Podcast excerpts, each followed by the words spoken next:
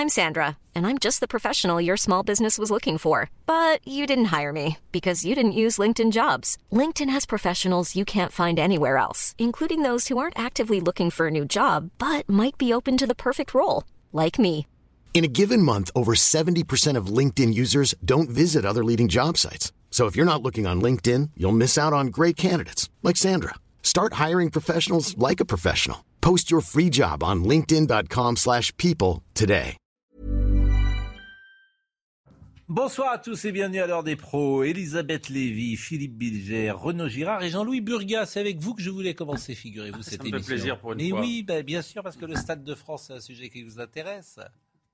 Oui, pourquoi Il n'y a que les Anglais qui ont a- témoigné. Oui, il y a que les Anglais qui ont les Anglais, Les témoigné. Espagnols, ils disent Et rien. les Espagnols n'ont pas dit grand-chose, Ils disent rien. Vous voulez les écouter Ça y est, On vous avez les- trouvé un Espagnol Ah, qui pas parle d'Espagnols, ils ont été entendus. Figurez-vous, devant le Sénat, ils ont parlé de la journée effroyable. Donc je vous propose d'écouter euh, ce témoignage pour que vous compreniez que les Espagnols ont subi également les, les affres euh, de, de, de, de- de ce qui se passait au, au Stade de France. Enfin, pas- c'est rien. C'est vrai que les voyous, avec une, une certaine technique pour euh, voler les billets, c'est-à-dire euh, ils prenaient les billets quand, quand on était dans les tourniquets, ils les prenaient et ils sortaient en courant. Et s'ils se faisaient prendre par quelqu'un, ils avaient la- la- une technique incroyable, c'est-à-dire qu'ils rendaient un, un- faux billet. Ils prenaient le faux billet et, ils rendaient un faux billet qu'ils avaient dans une autre poche.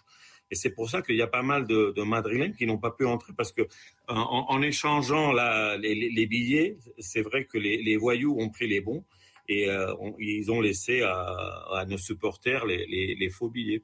Et c'est pour ça, mais j'ai vu euh, une dizaine de- d'incidents comme ça. Je vous, je vous en passe que 20 secondes. Son témoignage, euh, il parle très bien français d'ailleurs. hein. Son témoignage, si vous euh, intéresse, vous pouvez le retrouver. C'était spécialement pour vous, petite dédicace, puisque vous m'avez expliqué. Je vais l'écouter en boucle, mais voilà, vous me laissez redire un mot. C'est que je, je suis, mais c'est, c'est quelque chose d'irrationnel, mais je, suis- je, c'est vrai, c'est un peu, mais, mais je n'aime pas que les Anglais nous donnent des leçons de service d'ordre. Voilà. Oui, mais enfin, quand ils ont raison, c'est encore pire. Je vous confirme que c'est irrationnel. Quand Parce ils que ce qui est intéressant, c'est c'est les faits, la vérité, Oui, mais cher. euh, patriote de temps en bon. temps. Ah, bah oui, donc. Alors, On n'a pas été brillant. Bon, euh, petite euh, également information qui m'a amusé. La députée insoumise Rachel Keke reconnaît avoir partagé des messages de soutien sur les réseaux sociaux avec Marine Le Pen ou encore au régime de Bachar el-Assad. Je me dis, mais si c'était une députée du Rassemblement national qui avait euh, avoué cela, ou on avait- si on avait retrouvé cela, mais vous imaginez le tollé que ce serait. Mais bon, comme euh, cette jeune femme euh, appartient à la France insoumise euh, et euh, qu'elle est, euh, euh, voilà, il y a une protection, peut-être quand on travaille, quand on Et- représente la France insoumise. Donc euh, depuis quelques jours, elle est attaquée sur les réseaux sociaux en raison de ses anciennes prises de position et pour cause. Elle est accusée d'homophobie, de racisme à l'encontre de la communauté maghrébine. Elle admet avoir fait des publications qui ne reflètent absolument pas qui je suis. Et ce que je défends aujourd'hui dans mon combat politique, elle a fait un, un- un communiqué. Son ancienne concurrente euh, aux législatives, Roxana Maracineanu, ne croit pas euh, donc au message de la députée. Et Roxana Maracineanu a tweeté aujourd'hui, elle a partagé des publications racistes et homophobes. Je rappelle que c'est un, euh, délit, mais elle nous assure avoir changé. Tout va bien, ses électeurs jugeront. Ouais, mais malgré tout, excusez-moi, moi d'abord j'avais trouvé que le fait qu'elle ait été à une époque qu'elle ait partagé les postes de Marine Le Pen témoignait au moins d'une certaine indépendance d'esprit, parce que ça ne se porte pas forcément bien, et à ma connaissance, c'est pas encore un crime. Non, je suis d'accord, mais dire, écrire le monde entier doit soutenir Bachar contre ses Oui, prédateurs criminels qui sont les États-Unis, la France et l'Angleterre. euh, voilà Ça, ce oui, qu'écrit Madame Keke. Ça, Donc, euh, ça, vous plus- imaginez si, ce n'était, si elle n'était pas euh, députée de la France insoumise, le tollé que ça pourrait faire. Et justement, bon, là, ça moi, je, ça ne me choque pas que des êtres évoluent. hein. Voilà. Il n'y a aucun Elle a repartagé plus exactement. Mais- Elle l'a pas écrit, elle a repartagé. Soyons précis. Mais elle a ils auraient la même indulgence pour les évolutions de l'autre camp, euh, ce serait bien aussi. hein. Et une chose, le- le- à une époque, il y avait des partis qui faisaient arriver de nouvelles têtes à l'Assemblée nationale. Je trouve que je ne suis pas un fan de, de la France insoumise. Je dis simplement qu'ils ont fait arriver quelques nouvelles têtes, quelques nouveaux personnages qui font du bien à la Et démocratie. le RN aussi Le RN aussi peut-être, mais apparemment les, nouvelles têtes, du bien les nouvelles têtes de oui Peut-être. Ils ont une femme de ménage au RN qui n'a pas Maintenant, autant je vous de- signale que du temps du Parti communiste, à l'époque où le Parti communiste était le premier parti de France, il y avait de nouveaux visages qui étaient aussi des ouvriers, des, je ne sais pas s'il y avait des femmes de ménage, mais des gens qui venaient d'autres univers que de la bourgeoisie. Bon, mais là vous avez raison, il faut qu'effectivement euh, toutes les composantes euh, sociologiques ou sociales soient euh, représentées. Bon, Ouais. euh, la politique avec Elisabeth Borne, c'est très intéressant ce qui se passe euh, sur le au gouvernement puisqu'on a l'impression qu'on a voté dimanche, mais en fait. euh, vous avez voté pour un projet clair, Pascal? Tout va bien. Mais qu'est-ce qui s'est passé après di- dimanche? Vous avez vu combien il y a de députés qui sont arrivés à l'Assemblée nationale autour de, de- de- du rassemblement d'Emmanuel Macron? Oui. Bon, c'est. Je, je com- franchement, je ne comprends pas comment on arrive à faire une, une sorte de, de vaste débat Oui. en prononçant des mots comme l'échec d'Emmanuel Macron. des choses comme ça. C'est aujourd'hui le chef d'État européen le mieux élu. Le mieux élu. Le mieux élu. et, et voilà. Bon, alors je vous propose d'écouter Elisabeth Borne d'abord. Je suis euh, confiante et après on donne la parole à Elisabeth Lévy. Vous le voyez, on est dans une situation inédite où le président de la République a pu échanger avec les forces politiques pour entendre finalement jusqu'où les uns et les autres sont prêts à s'engager pour avoir une majorité pour agir au service des Français. Nous attendons euh, voilà, une explicitation hein, de ce qu'ils sont prêts à faire euh, d'ici demain, comme le président de la République l'a évoqué. Et puis pour ma part, je vais échanger aujourd'hui et demain avec les présidents de groupes qui sont désormais élus à l'Assemblée nationale. Moi, je suis confiante. hein. Je pense que dans notre pays, les forces politiques, les députés, même s'ils ne font pas partie de la majorité présidentielle, souhaitent que notre pays puisse continuer à avancer. Elisabeth Lévy. Alors déjà, euh, continuer à avancer, ça c'est le bougisme, on ne sait pas avancer vers quoi et c'est bien tout le problème. Mais je voudrais répondre à Jean-Louis parce qu'on m'a burgatisé euh, il y a quelques jours Ah, en me disant Burga sort de ce corps. Mais je ne pense pas que c'est une gifle dans le sens où ça reste le premier parti à l'Assemblée. En revanche, deux choses. D'abord, il n'a pas été le mieux élu parce qu'il a été élu par un grand nombre d'électeurs qui voulaient simplement faire barrage. Et ça, il semble l'avoir oublié. Ça, c'est votre Il n'a interprétation. pas été non plus. C'est Pardon, votre je- interprétation. il n'a pas, non- il n'a pas. C'est l'interprétation de tous les sondeurs et de toutes les enquêtes. Il n'a pas non plus été élu sur un projet clair parce qu'on ne sait toujours pas quel est son projet, contrairement à ce qu'il a dit hier soir. Et surtout. Il a demandé lui-même sur le tarmac de l'aéroport, je l'entends encore dire donnez-moi une majorité claire. Il l'a pas eu, c'est un échec. C'est quand même un échec, un je dirais pas échec. gifle, Renaud Girard. échec. C'est un échec, mais ce n'est pas un séisme. Oui, la, presse, voilà. la presse a pu euh, le dire. Pourquoi c'est pas un séisme? Parce qu'en fait, dans la Ve République, premièrement, le Premier ministre n'a pas, n'est pas obligé de faire adopter son gouvernement d'avoir un vote de confiance à l'Assemblée nationale et n'est pas obligé de faire une déclaration Vous de politique générale. Je finasse pas. Mais si, Pascal vous Pro, je finance pas. Nous avons la même avez- situation en Allemagne. En Allemagne, Mais je me fiche. Mais en, Allemagne, Espagne. ils ont une culture qui est différente. Vous financez. Mais peu importe, la culture italienne, la culture allemande, c'est pas. euh, en Allemagne, il n'y a jamais un parti qui est majoritaire. C'est-à-dire qu'il faut, quoi qu'il arrive, qu'il s'allie à un autre parti pour avoir la majorité. C'est leur histoire. Ça a toujours été comme ça. Bon, en France, effectivement. C'est la première fois qu'un président n'a pas la majorité. Parce qu'il n'y a plus de bipartisme. Mais, mais Il d'ailleurs, n'y a plus l'effet et- d'entraînement qu'il y avait eu en 2017. Et- mais c'est vrai. Et vous finacez dans ce Je sens qu'il y a un message qui a été envoyé dimanche et que vous le vouliez ou non, les gens ont le sentiment que ce message n'est pas entendu.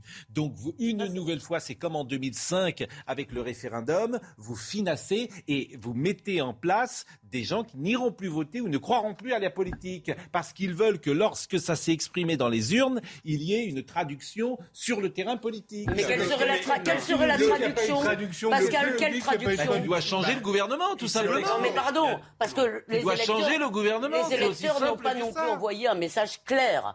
Et vous oubliez une composante Ah à ben, chaque fois, c'est que Si, la- le message clair, c'est que la France penche à droite. Et le front C'est quand même très clair. est Pardonnez-moi en- de le dire Le front ça. républicain est en miettes à cause d'un Voilà. que j'essayais de vous dire. Et vous avez un gouvernement de gauche dans une France Ce qui à, vous qui penche à droite. c'est que quelque bon. chose a changé. C'est tout. Quelque chose a changé. Il n'y a plus deux grands partis. Et ça, donc on peut. Ça fait des années qu'il n'y a plus de grands partis. Je vous dis fondamentalement, vous envoyez un message le dimanche. C'est quoi le message dimanche? La France penche à droite. Vous êtes président de la République. vous- vous- si vous maintenez Borne, vous n'entendez pas ce message. T'as pas besoin d'avoir fait Sciences D'abord, Po pour comprendre ça. D'abord, vous, êtes en train de, de- Et je suis stupéfait tout de même de. Alors, je suis un peu isolé dans mon raisonnement. Je suis stupéfait de la, de la violence avec laquelle toute la presse, toute la- vous, toute la c'est presse, en- que je dis, là. toute la presse a, a- a- a mis le mot échec bah oui. derrière ce qui s'est passé dimanche soir. euh. C'est, ça n'est pas, ça n'est pas. Il s'est passé deux choses ces dernières semaines. Il y a eu une élection présidentielle avec un président. C'est pas, c'est pas le président de, de la France insoumise qui a été élu. C'est pas celui de, de, de, Vous Marine ne Le Pen. c'est répondez pas à ce que je vous dis bon. là. La France, est-ce qu'elle penche à droite, oui ou non? Derrière, il y a eu Est-ce comme que la France penche en à droite, France- oui ou non? Oui, je vous l'ai déjà dit sur Bon, ce plateau. alors, Bon. et, et vous, et vous avez un premier ministre, Macron, et vous avez un premier ministre qui est de gauche. Et ça Oui, vous. d'abord, attendez. Jeanne Cancar. J'attends. Bon, J'attends Jeanne vous, Cancar. vous voulez que je vous réponde ou vous Non, passez la parole à Jeanne Jeanne Cancar. Cancar Bon, d'accord. Jeanne Cancar est là.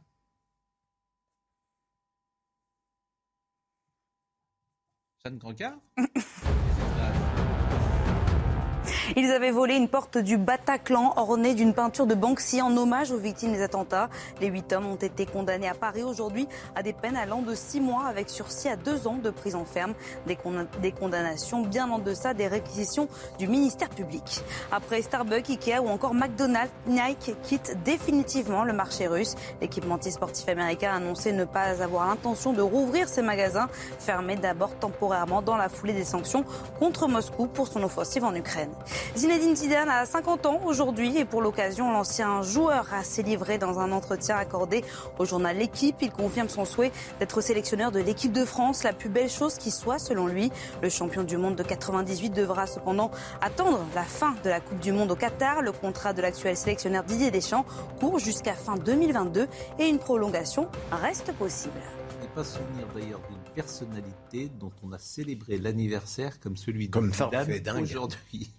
Et ça, ça en dit beaucoup d'ailleurs sur notre société parce que c'est plutôt bien d'ailleurs parce que tout le monde adore Zidane. Bon, Olivier Grégoire, pas d'ultimatum hein, parce qu'Olivier Grégoire est donc la porte-parole du gouvernement. Hier, on- certains ont imaginé qu'il y avait une forme d'ultimatum lancé par le président de la République au parti d'opposition. Elle dit pas du tout. On, a, on avait mal compris. Oui, c'était plutôt une défausse.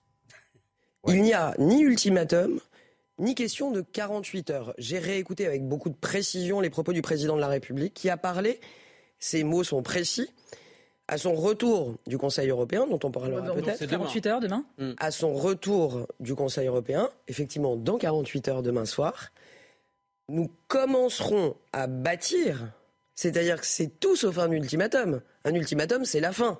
Là, il ouvre le début. Bon, personne euh, n'a vraiment envie de travailler avec Emmanuel Macron, si j'ai bien compris. Le- le- le- vous, vous êtes en- en- dans, une, dans une analyse très curieuse qui correspond effectivement à l'analyse d'un certain nombre de vos confrères.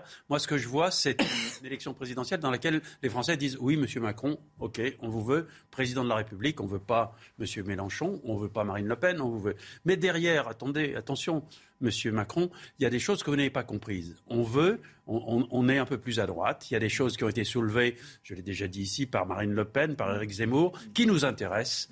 Et derrière, il y a des élections législatives, et on va vous le dire. Et on va vous le dire. Mais on sait que ces élections législatives vont pas vous mettre dehors. Or, vous, vous mettez Monsieur Macron dehors. Ah, pas du tout. Non, non, ah, mais pas du tout. ce qu'il a dit. Ah, ben, pas du tout. Je vous dis que que, vous quand vous avez, vous avez un gouvernement avec Pape Ndiaye et Elisabeth Borne, il me semble pas que c'est le, le, le signal envoyé par les Français. Oui, vous avez raison, mais C'est tout ce que je vous dis. Il va ni peut-être- plus ni il va moins. peut-être se Il va- passer des choses. Pardon, moi, moi, pour j'aimerais le moment, il contrer votre analyse sur un point. C'est que vous dites que la France est à droite, ce qui d'ailleurs me Elle ravirait. Oui, alors le problème, c'est que les électeurs du Rassemblement national, et d'ailleurs beaucoup de Français, je crois que c'est Fourquet qui explique très bien ça, sont en réalité très partagés. Ils sont à droite sur les questions régaliennes, sur les questions de sécurité, etc. Mais en même temps, sur les questions, ils veulent des acquis sociaux, ils veulent la retraite à 60 ans. Euh, Emmanuel, euh, Marine Le Pen avait eu cette phrase, je ne pourrais pas faire élire un député qui veut la retraite à 64 ans. Et donc, je suis pas sûre qu'on puisse dire comme ça, la France est à droite. À grand Donc, l'union de la gauche, à grand trait, vous avez raison. L'Union de la gauche Enfin, a fait moins d'un tiers. Non, mais il y a eu quand même Bon. un parti, NUPES, c'est l'union de toutes les gauches quand même.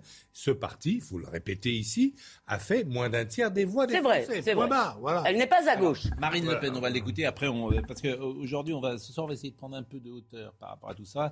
Et on a une large partie consacrée à Bernard-Henri Lévy et à Michel Onfray, qui ont proposé des analyses sur la Et société Hachel, française.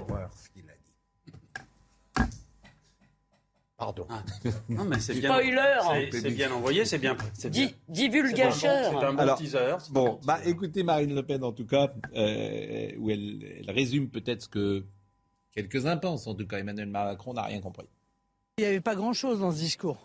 Je pense qu'il y a deux choses qu'il faut retenir. La première des choses, c'est qu'Emmanuel Macron entend, euh, semble-t-il, à la différence euh, de son ministre des Relations avec le Parlement, M. Véran, considérer que toutes les forces politiques méritent euh, d'être euh, respectées. Ça, c'est la première des choses. Deuxièmement, euh, lorsqu'il fait reporter la responsabilité sur les partis d'opposition de devoir faire un premier pas, je crois qu'il n'a pas compris ce qui s'est passé en fait. Ce qui s'est passé, c'est que c'est à la majorité de faire le premier pas pour amodier son projet, pour tenir compte précisément de l'avis des électeurs. Bon, voilà. on- je pense que le fonctionnement de l'Assemblée nationale l'obligera à comprendre euh, cette réalité.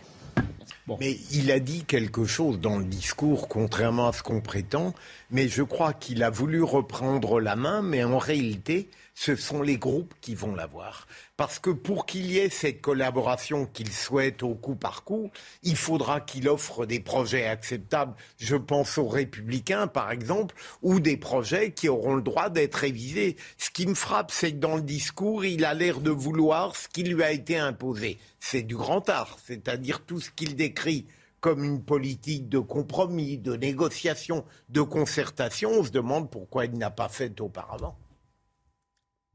Il me semble. Non, non, mais c'est une bonne question. BHL. C'est une bonne- BHL ce Juste matin. Un, un petit mot sur Marine Le Pen et sur, Oui. et sur Jean-Luc Mélenchon. Je pense que Marine Le Pen, contrairement à Jean-Luc Mélenchon, aujourd'hui, elle s'installe dans une opposition, je dirais, constructive. Elle a enfin, contrairement à son père, des propos modérés sur le fonctionnement de la démocratie, le fonctionnement du Parlement, le fonctionnement, contrairement permettez, ça fait à M. Mélenchon, qu'on a fait d'ailleurs passer comme premier opposant hier soir, en le passant immédiatement sur toutes les chaînes de télé derrière le discours de- du président de la République, euh, alors qu'il ne représente plus rien, plus personne, il est plus député, il est voilà. Euh, Marine Le Pen. À mon J'ai du sens, mal à suivre euh, Jean-Louis Burgat, mais son itinéraire je ne vous donne pas des opinions politiques, je Non, vous mais donne des analyses. des analyses. Oui. Voilà. Mais je pense que Macron, il a été, il a eu une piqûre de rappel. Nous l'avons, nous avons commenté cette scène absolument abracadabrante. On le voit parler, s'adresser à la nation française devant un avion dont les réacteurs couvrent Ah ouais, pratiquement sa voix. Voilà. Il a eu une sorte de dépression post-victoire, ce, euh, cet Emmanuel Macron. Mais là, il a effectivement subi une défaite aux législatives, c'est vrai. ok Pas une défaite dramatique, mais une défaite aux, lég- aux législatives. Et j'ai l'impression que ça l'a réveillé. Que, ah non, non, non. Bah, moi, je trouve pas, alors. Que j'ai l'impression. Mais c'est possible, mais on a on, Bah, je- tous je- avoir des impressions. je Alors, tente, Bernard je Henri tente, Lévy. Voilà. Bernard Henri Lévy. Moi, ça m'intéresse ce qu'il a dit. Et que la difficulté lui fait pas peur à Macron. Voilà. On va voir. On va Euh, Ce qui est intéressant, c'est d'entendre des philosophes, des essayistes, des intellectuels parler du climat d'aujourd'hui. Alors, deux, a priori très opposés que je vous propose ce soir, BHL et Michel Onfray. Euh, BHL d'abord, euh, la France-France. Ah oui, c'est un signal clair et, surtout très inquiétant. Oui, ce sont les, deux visages de la, de la France euh, rance, de la France euh, qui n'aime pas la France, qui ne s'aime pas elle-même, euh, qui tourne le dos à ce qu'elle a de grand. Et c'est vrai que je n'imaginais pas, euh, il y a 10, 20 ans, voir un jour ça. C'est-à-dire ces deux blocs extrêmes et qui sont à bien des égards jumeaux. Être un peu démago. Il l'imagine pas parce que effectivement, je ne suis pas sûr que Bernard-Henri Lévy puisse envisager, si vous voulez, que toutes ces choses qu'il aime, le multiculturalisme, l'ouverture à tout vent, euh, les grands esprits, etc. Il n'imagine pas que quand on vit dans un certain nombre de quartiers, on ne voit pas les choses comme lui. Et je dois dire que je suis assez frappé par le fait que ce propos, vous savez, Bernard-Henri Lévy a écrit un livre qui est tout à fait contestable et qui a même été très nocif, qui s'appelle L'idéologie française, dans lequel il expliquait que la France était éternellement fasciste, si vous voulez. Et en, en réalité, il poursuit. Quand il- Si, je suis désolé, ça a été un livre d'ailleurs très contesté Oui, par les intellectuels eux-mêmes. hein. Non, mais l'idéologie française, Oui. c'est un livre euh, marquant de Oui, l'œuvre mais un de livre faux. BHL. Un livre faux de bout en bout, à mon avis. dire que la France a était de tout le temps fasciste, je pense qu'il contesterait cette lecture. C'est ce que je veux vous dire. Mmh, on n'en était vraiment pas loin. Je vous assure qu'il y avait un vieux fond qui courait tout le temps. Et euh, Mais convenez que régulièrement, on a un peu dans ce pays une, euh, vous appelez ça une mauvaise France ou une France curieuse.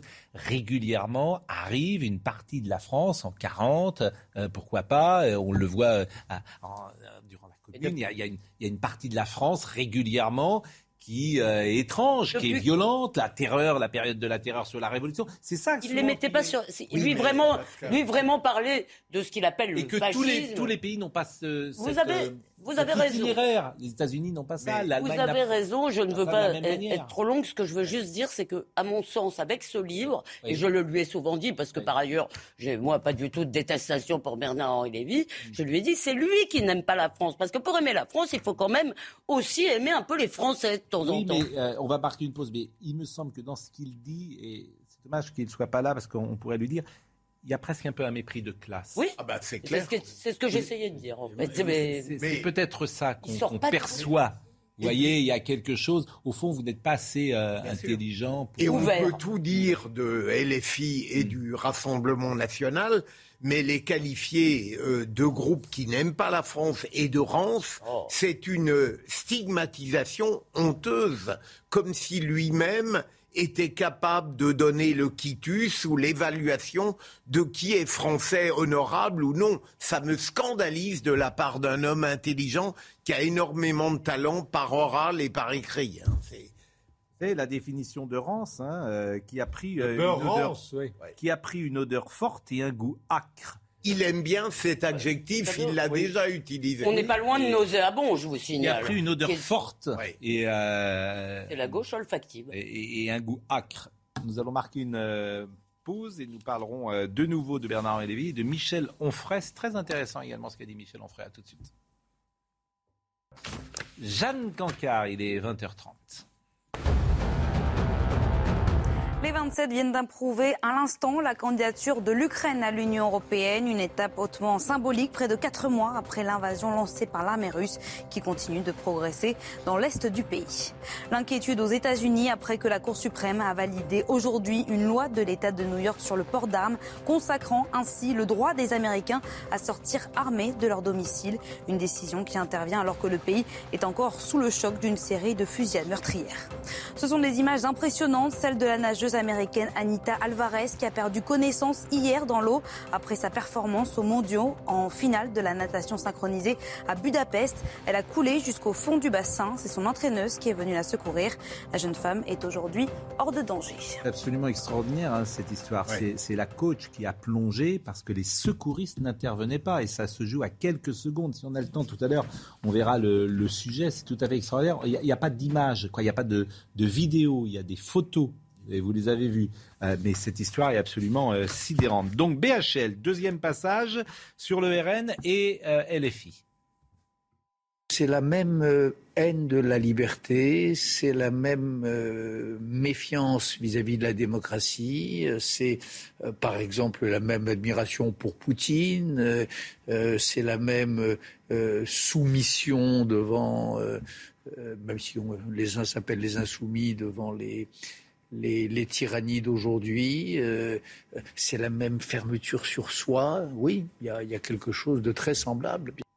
C'est étonnant parce que ce qu'il dit n'est pas juste. Euh, je veux dire, le- on pense qu'on veut du Rassemblement national, mais ils ne sont pas ennemis de la liberté. On peut dire pourquoi pas qu'ils sont re- refermés sur eux-mêmes, pourquoi Oui, pas, qu'ils ne sont pas euh, ouverts sur le monde et Ils qu'ils ont même un plutôt. passé de temps en temps qui, qui- qui a pu surprendre sur ces thèmes-là.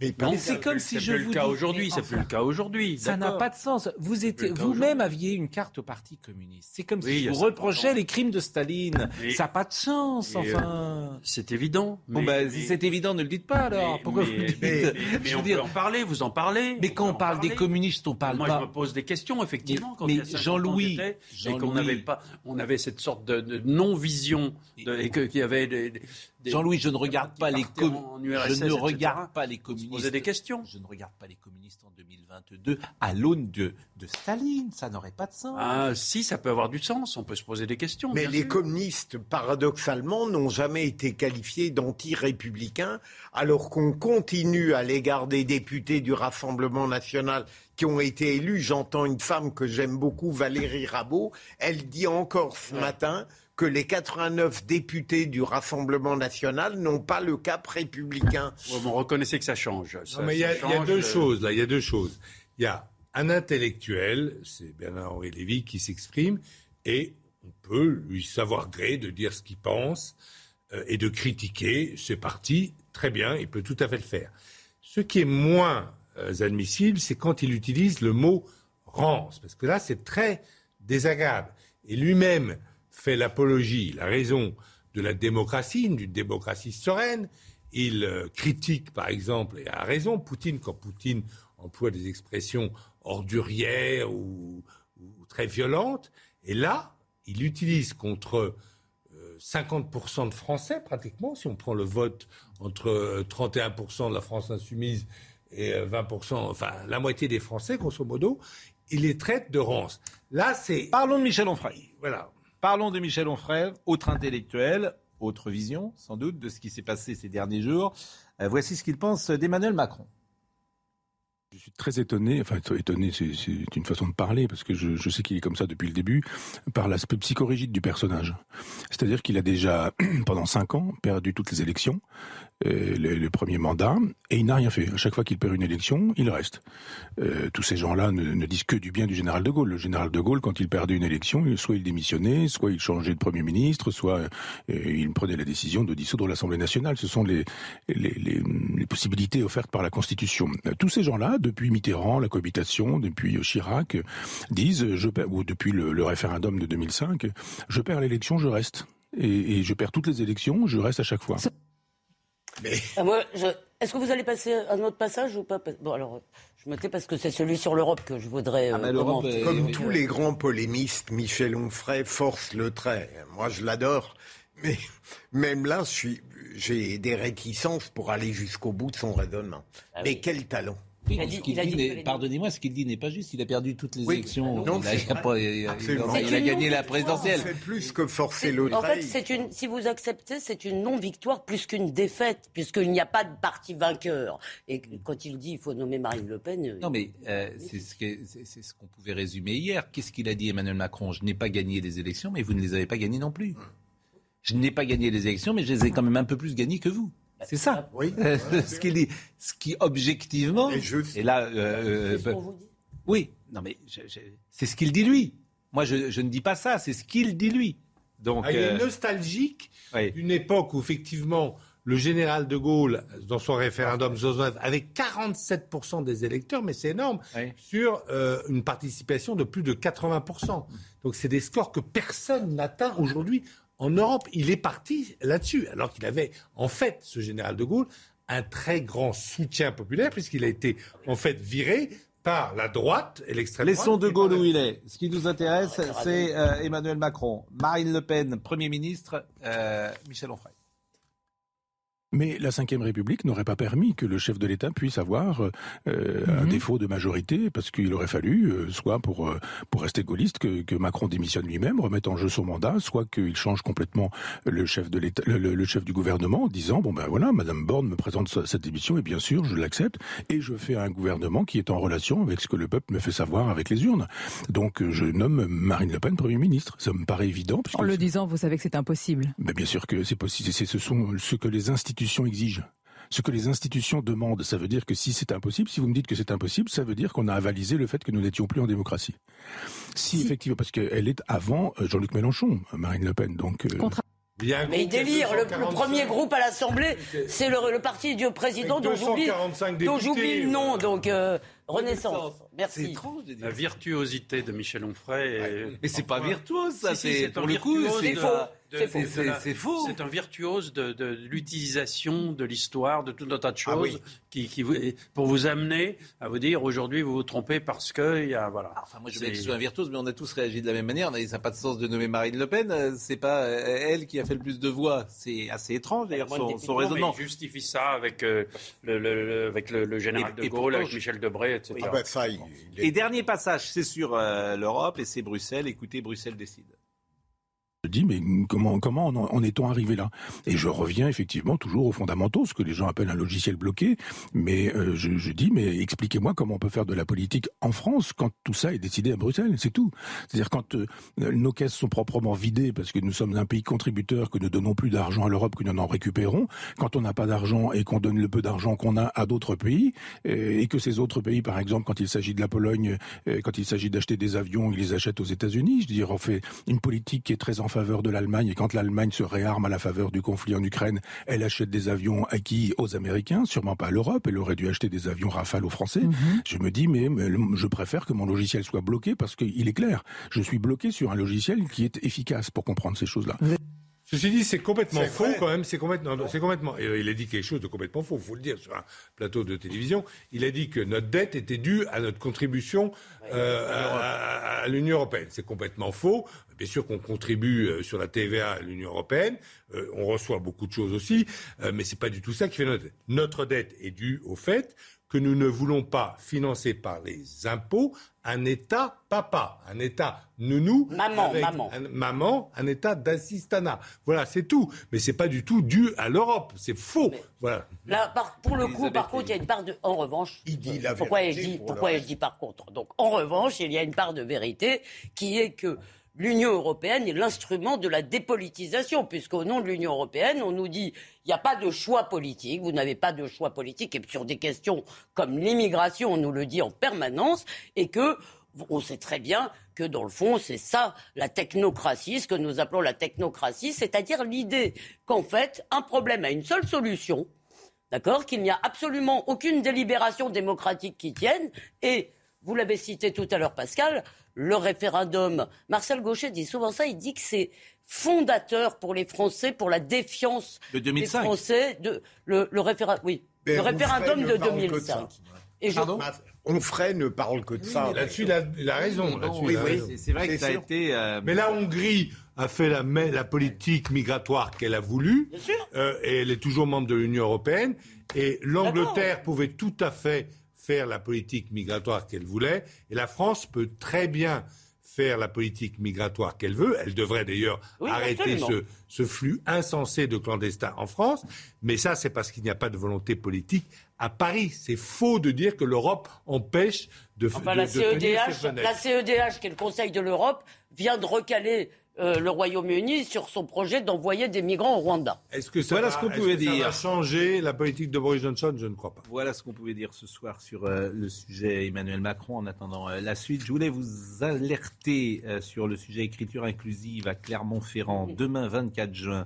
Mais j'ai l'impression qu'il n'y a que nous qui en parlons. Je suis triste de cela. La presse en parle quasiment pas. Le conseil d'administration de l'université Clermont-Auvergne devra se prononcer à propos de l'adoption d'une charte pour une communication inclusive à l'université qui porte donc sur la modification des moyens de communication interne à l'université. On ne demande encore pas aux élèves d'écrire en, écri- en écriture inclusive.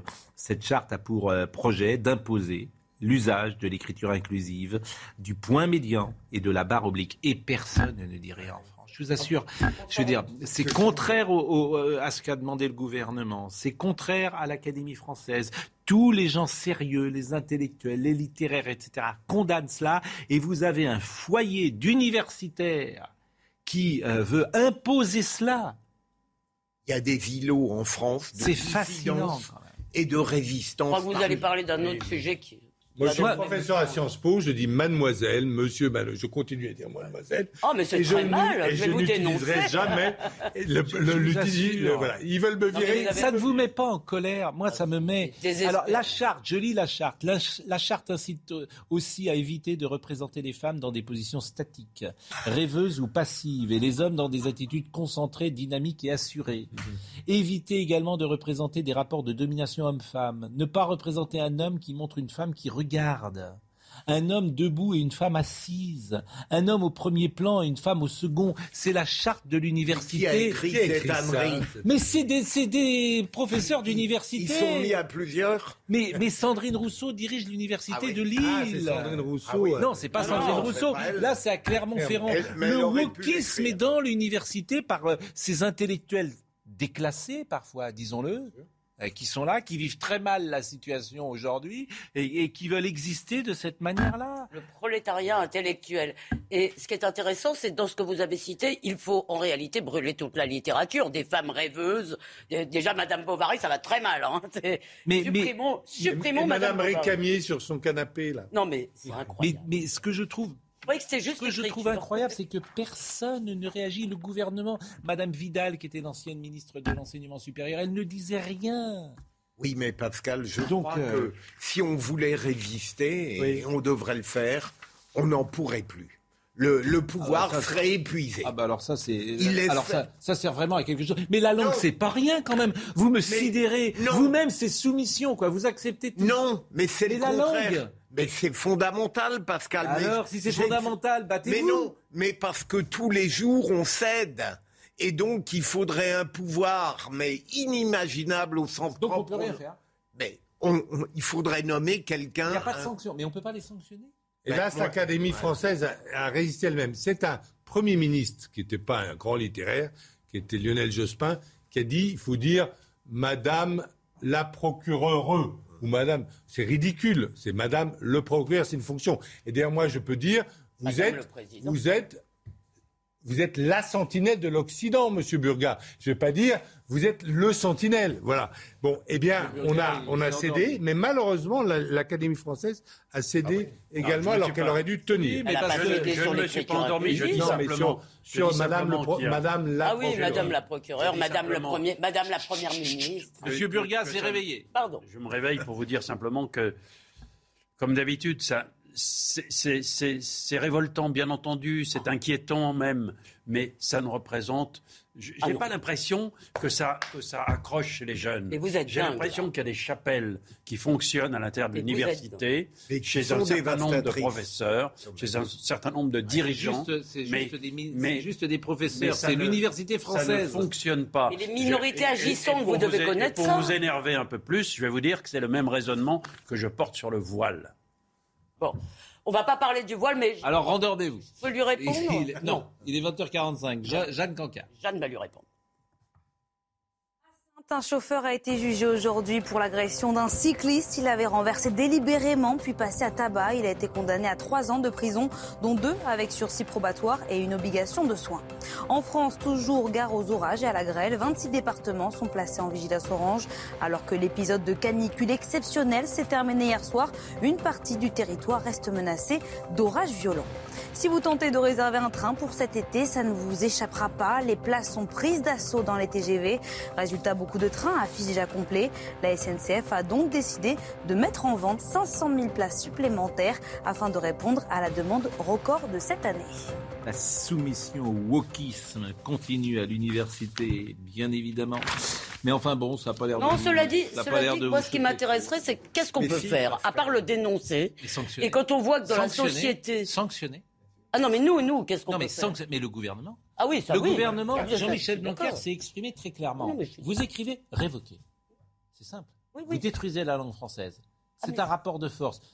Une fois, deux fois, trois fois. Révoquer. Je suis d'accord, mais nous, qu'est-ce qu'on peut faire? Et nous, on, nous, on en parle? Je ne sais pas ce que son successeur va faire, mais Jean-Michel Blanquer l'avait dénoncé à plusieurs Eh reprises. Oui, sûr. mais Ne dites sans pas- sanction. Ne dites pas qu'il se passe rien. Rien. si, rien. Que- mais rien. Cause Si, toujours, m'intéresses, si, disent. Mais, Pascal, Mais vous- Monsieur Pape euh, Ndiaye, il trouve ça sûrement très bien. Attendez, attendez. Ah, je vais pas attendre longtemps parce que je suis pas sûr qu'il reste. Vous imaginez si quelqu'un mettait en œuvre ce que vous souhaitez et ce serait ah, bien, alors les réactions médiatiques. Et alors Et alors Ça durerait six mois. Oui. Et puis Non, après, non, tu. Parce mais que je- je... vais vous dire, la majorité des gens qui nous écoutent, ils sont contre. Et ils trouvent ça scandaleux de détruire la langue. Le problème, c'est que vous êtes sous le joug des minorités actives dans tous les domaines en France depuis J'explique 30 ans. les raisons pourquoi on ne fait rien. Mais pour faut, lesquelles mais, mais on faut ne se rien. battre. euh. Oui, oui, Ou alors, euh, vous- si vous croyez pas en Mais- votre langue française, ne vous battez Mais pas. bien sûr, non mais Menez le combat il y a idéologique. domaines où il faudrait se battre. Pas mille, honnêtement. Ah, il y en a, il y en a pas mille, mais il y en a quelques-uns. Il y en a beaucoup. Et, et la langue, ça me paraît. La euh, destruction de la langue française qui a commencé avec la féminisation des titres, parce que c'est ridicule, je dis qu'il faut. Moi, je suis pas. euh, je suis la sentinelle de l'Occident, je suis pas le sentinelle. Il faut garder, bien sûr, mais bon. Sylvie Germain. Jean-Louis, juste pour lui répondre d'un mot. Jean-Louis. On est... Non, mais parce que vous dites c'est des petites minorités. D'abord, elles sont de moins en moins. D'abord, elles sont de... elles sont de moins en moins petites, mais surtout, vous le savez très bien que l'histoire est souvent faite par des minorités déterminées et agissantes. Et si on se laisse faire, notre langue va être détruite. D'ailleurs, elle l'est. Vous voulez voir le sujet de Sylvie Germain Eh oui. qui m'a beaucoup intéressé. Elle est menacée sur Internet. C'est un extrait du roman Jour de colère de l'écrivain français. Euh, au bac de français, euh, Sylvie Germain. Depuis une semaine, des milliers d'élèves de première se déchaînent sur les réseaux sociaux, sur l'extrait en question. Pourquoi? Parce qu'ils trouvaient que c'était trop dur. Donc, voyez le sujet, je trouve ça aussi fascinant ou sidérant. Sibylle de lettres. C'est un extrait d'une vingtaine de lignes qui a été proposé aux élèves de première pour l'épreuve du bac français. Dans ce texte, extrait de son roman Jour de colère, l'autrice, Sylvie Germain, y décrit neuf frères qui vivent dans la forêt. Ils étaient hommes des forêts et les forêts les avaient fait à leur image, à leur puissance, leur solitude, leur dureté. Certains lycéens ont jugé ce texte trop compliqué et se sont déchaînés sur les réseaux sociaux. Face à ce déferlement de haine, l'écrivaine s'est dit inquiète du symptôme que cela révèle dans une interview au Figaro. C'est grave que les élèves qui arrivent vers la fin de leur scolarité puissent montrer autant d'immaturité et de haine de la langue, de l'effort de réflexion, autant que d'imagination, et également si peu de curiosité. Sylvie Germain n'est pas la première à déclencher la colère des lycéens. Il faut se souvenir que Victor Hugo s'en est pris plein la figure, hein, lui aussi. Et ça avait été déjà le cas avec Laurent Godet, euh, qui avait euh, le malheur de parler euh, du Tigre et de l'Euphrate, et où certains élèves n'avaient pas compris que le Tigre était un fleuve. Jugeant la situation aussi absurde qu'affligeante, l'autrice dit souhaiter que la surenchère retombe aussi vite qu'elle a éclaté. L'autrice. L'autrice. Non mais moi, Oui, non on mais parle en franchement, c'est si insupportable les fonctions. Moi, je dirais Madame le Premier ministre. J'en ai ras le bol d'entendre tout le monde dire Madame la Première ministre. Et laid, l'autrice. En plus, c'est moche. C'est moche l'auteur. euh, la- Triste parce que Oui, vous la jeune femme, vous savez, c'est Mais- le mot de Sartre que j'ai cité 12 millions de fois. Un homme, c'est son époque. Et euh, la jeune femme qui a écrit le texte que vous venez d'entendre, qui est jeune journaliste, pour elle, l'autrice, c'est entrer dans les mœurs. Et, et elle ne voit pas les choses comme vous. Il y a des C'est une réponse à Jean-Louis Il y a des féminisations moins grotesques que d'autres. il y a- il y a- L'autrice, c'est pas ce Non, qu'il y a de désolé, il y a une féminisation qui est nécessaire d'un certain nombre de mots. Mais ça, c'est pas le sujet, là. fonctions. Mais Non, mais le sujet, c'était- c'était trop dur. Mais effectivement, j'ai été J'ai choqué une petite fille qui a choqué. fait le commentaire sur Sylvie Germain. Heureusement, elle n'a pas, elle n'a pas été sur les réseaux sociaux. Alors il y a savez, deux. le- un, un des un petit exemple qui m'a aussi choqué, c'est que pendant le, le passage du bac la semaine dernière, on a eu une canicule et le recteur, le recteur d'une des académies a dit que euh, les correcteurs seraient un peu moins sévères sur les notes à cause de la chaleur. Quand j'ai entendu ça, je me suis dit Non mais justement, euh, justement, c'est très intéressant parce qu'en fait, ce qu'on voit là, il y a deux choses. Il y a, comme l'a dit euh, Sylvie Germain, la haine de la langue, la haine de l'effort, et il y a le fait, la réaction immédiate qui est je vais te violer, je t'insulte. Euh, J'ai vu les messages, c'est vraiment horrible. Mais tout ça, le plus horrible, c'est que c'est le produit d'une espèce de fausse bienveillance, et là, qui a été vraiment poussée par la gauche, mais en réalité endossée par tout le monde. Il faut pas leur rendre les choses trop difficiles à ces pauvres petits. Et en réalité, je pense que le plus important dans ce qu'elle dit, c'est haine de l'effort. Parce qu'en plus, quand ils ont donné le sujet, vous savez qu'il y avait deux notes. Ils, expliquaient, moi j'ai lu le texte, il est pas, franchement, il n'est pas difficile, mais ils expliquaient deux mots, venelle et séculaire. Oui, mais alors venelle, c'est pas un mot euh, Bon, admettons. forcément fréquent. Et, et séculaire, je peux comprendre aussi qu'auprès de gens de 15 ans, quoi, 17, 17 ans, ans. euh, ce mot Qui n'a pas fait de voilà, latin. Voilà, ne- ne- ne- ne- ne- tout le monde ne connaît pas forcément ce mot-là. Je peux pas vous dire autre chose. euh, Vous n'ayez pas rencontré séculaire à 17 ans en bac général, pardon, mais... Mais- Bientôt, mais- je crains qu'on explique tout. Mais ludique, par exemple, ludique, qui est un mot qui me paraît infiniment plus simple que séculaire. euh, Ah bon? ludique, me semble, euh, ludique n'était pas compris l'autre jour au bac non plus de, de philo, ce qui fait que le jeu est-il ludique? C'est la catastrophe d'avoir dit qu'il Bon. fallait qu'il y ait 80% d'une génération. Et il y en a qui est le bac. 95%. C'est ridicule. Zidane. Ce qui est marrant, c'est qu'on demande aux profs de faire des choses ludiques toute la journée. On leur dit apprenez-leur de façon ludique. C'est Bon. vrai. Zidane, Zidane, 50 ans, je disais tout à l'heure, et on va finir avec Zinedine Zidane. Euh, il a 50 ans. Et alors, ce qui est intéressant chez Zidane, c'est euh, évidemment le joueur, mais il est populaire pas seulement parce que c'est un joueur d'exception. Euh, il est populaire parce qu'il est sympathique. Il est populaire parce qu'il a une forme d'humilité. Il est populaire parce qu'il donne jamais son avis sur des sujets qui fâchent. Absolument. Il a euh, une vraie délicatesse de, sur, sur ce point de vue-là, de ce point de vue-là, et il sait combien sa parole euh, pourrait être instrumentalisée, comment elle pourrait être même déformée. Donc il dit. Et il est de- faillible aussi. Il dit peu de choses. tous, il a fait des grosses erreurs. Il a fait une grosse erreur, c'est le coup de boule. Ah non, non. Oui, bah oui. Il est humain, il est humain. Oui, mais c'est surtout un Mais joueur. euh, n'en doutais pas. Quelle est la différence entre Bernard-Henri Lévy et Zidane? Il y en a Il y en beaucoup. un il y qui est a- plus voilà, il modeste. y, en a- il y a- il y a- il y a- il y en a beaucoup de il y en a un qui différences. sait, mais- qui parle peu. Est-ce qu'on peut dire que du point de vue de sa discrétion, ce serait l'anti-Benzema? Ah, et encore Benzema. Je sais que vous adorez Benzema. Non, Benzema, il est c'est un garçon discret. il est, il est assez discret, franchement, c'est Benzema. un garçon discret, Oui, oui. Benzema. C'est pas quelqu'un. Pro. Vous le voyez très peu hein, dans les médias, euh, Benzema. Mais vous ne nous dites pas la chose la plus importante, Pascal Oui. Pro. Quel est votre avis? Est-ce que faut-il qu'il soit le sélectionneur de l'équipe de France ou non? Je vous pose la question. Aujourd'hui, c'est Didier Deschamps. Oui. Est-ce qu'il faut qu'il Oh, le soit à l'avenir Bah, si Didier Deschamps gagne, non. Si Didier Deschamps gagne la Coupe du Monde, pourquoi voulez-vous remplacer Didier Deschamps? On remplace pas une équipe qui gagne, d'accord, c'est Bien clair. sûr. Et puis euh, des- Deschamps, des- c'est deux très bons, euh, j'imagine, profils. Mais c'est vrai que moi, je suis un fan absolu de Didier Deschamps. Je trouve qu'il a prouvé euh, beaucoup de choses. À cause de Nantes. Non, à cause de lui. je veux dire, c'est. Je euh, ne suis pas un spécialiste du foot, mais j'admire Zidane parce Oui. qu'il a fait au niveau de la- sa communication un parcours sans faute. c'est vrai. Et c'est- c'est- c'est- il parle de temps en temps. La Zidane. parole Mais rare. ouais, Lui, il l'a Mais respecté. il dit, Mais il fait attention à ce qu'il dit. C'est toujours censé. Imagine the softest sheets you've ever felt. Now imagine them getting even softer over time. That's what you'll feel with Bowl and Branch's organic cotton sheets. In a recent customer survey, 96% replied that Bowl and Branch sheets get softer with every wash. Start getting your best night's sleep in these sheets that get softer and softer for years to come. Try their sheets with a 30-night guarantee. Plus, get 15% off your first order at bowlandbranch.com. Code BUTTERY. Exclusions apply. See site for details. Even when we're on a budget, we still deserve nice things.